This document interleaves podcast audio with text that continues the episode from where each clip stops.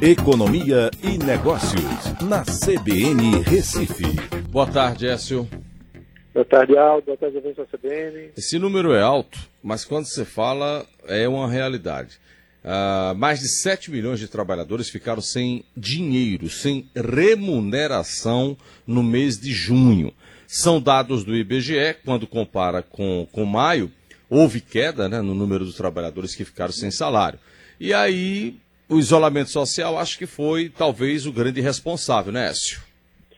Isso, Aldo. Essa é a pesquisa chamada é, PNAD Covid-19 do IBGE. É uma pesquisa que foi criada só por conta né, da Covid e procura pegar informações mais rapidamente né, e assim mais direcionadas do que a PNAD tradicional.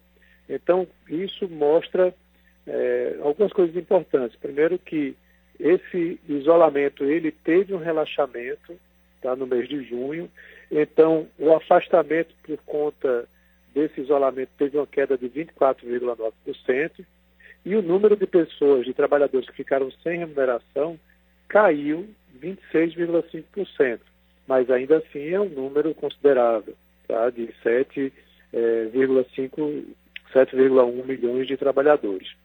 Outra coisa importante, que quando a gente vai olhar esses dados, é que o desemprego teve uma alta de 16,6%. Tá? O que é que aconteceu? É, você, com o relaxamento do isolamento social, as pessoas foram procurar emprego, que estavam em casa né, sem procurar. Então a taxa pulou né, é, de 10,7% para 12,4%. É uma elevação aí, como falei, de 1,7 milhão de pessoas que passaram a procurar emprego e a, a, métrica é essa, né? Você só é considerado empregado se estiver procurando emprego.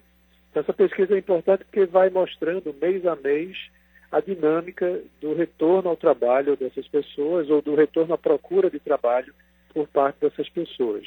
E como aquele programa, tanto de auxílio emergencial, como também o BEM, né, que é aquele de manutenção de empregos, vem funcionando ao longo desse período. É. Écio, o mercado financeiro está fechando agora, o dólar está a 5,21. O euro a 6,04. A bolsa está caindo, mas é só uma quedinha de leve. Está em 102 mil pontos. Está em festa, né, Écio?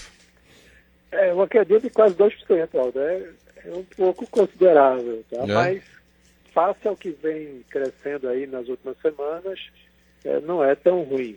Né? A, a, gente tem alguns dados aí macroeconômicos que não saíram tão bem, né, a nível internacional, principalmente, aquela dinâmica da briga de Estados Unidos e China, e aí isso tem repercutido né, aqui na, na Bolsa e no dólar, uhum. né, seguindo aí uma tendência internacional.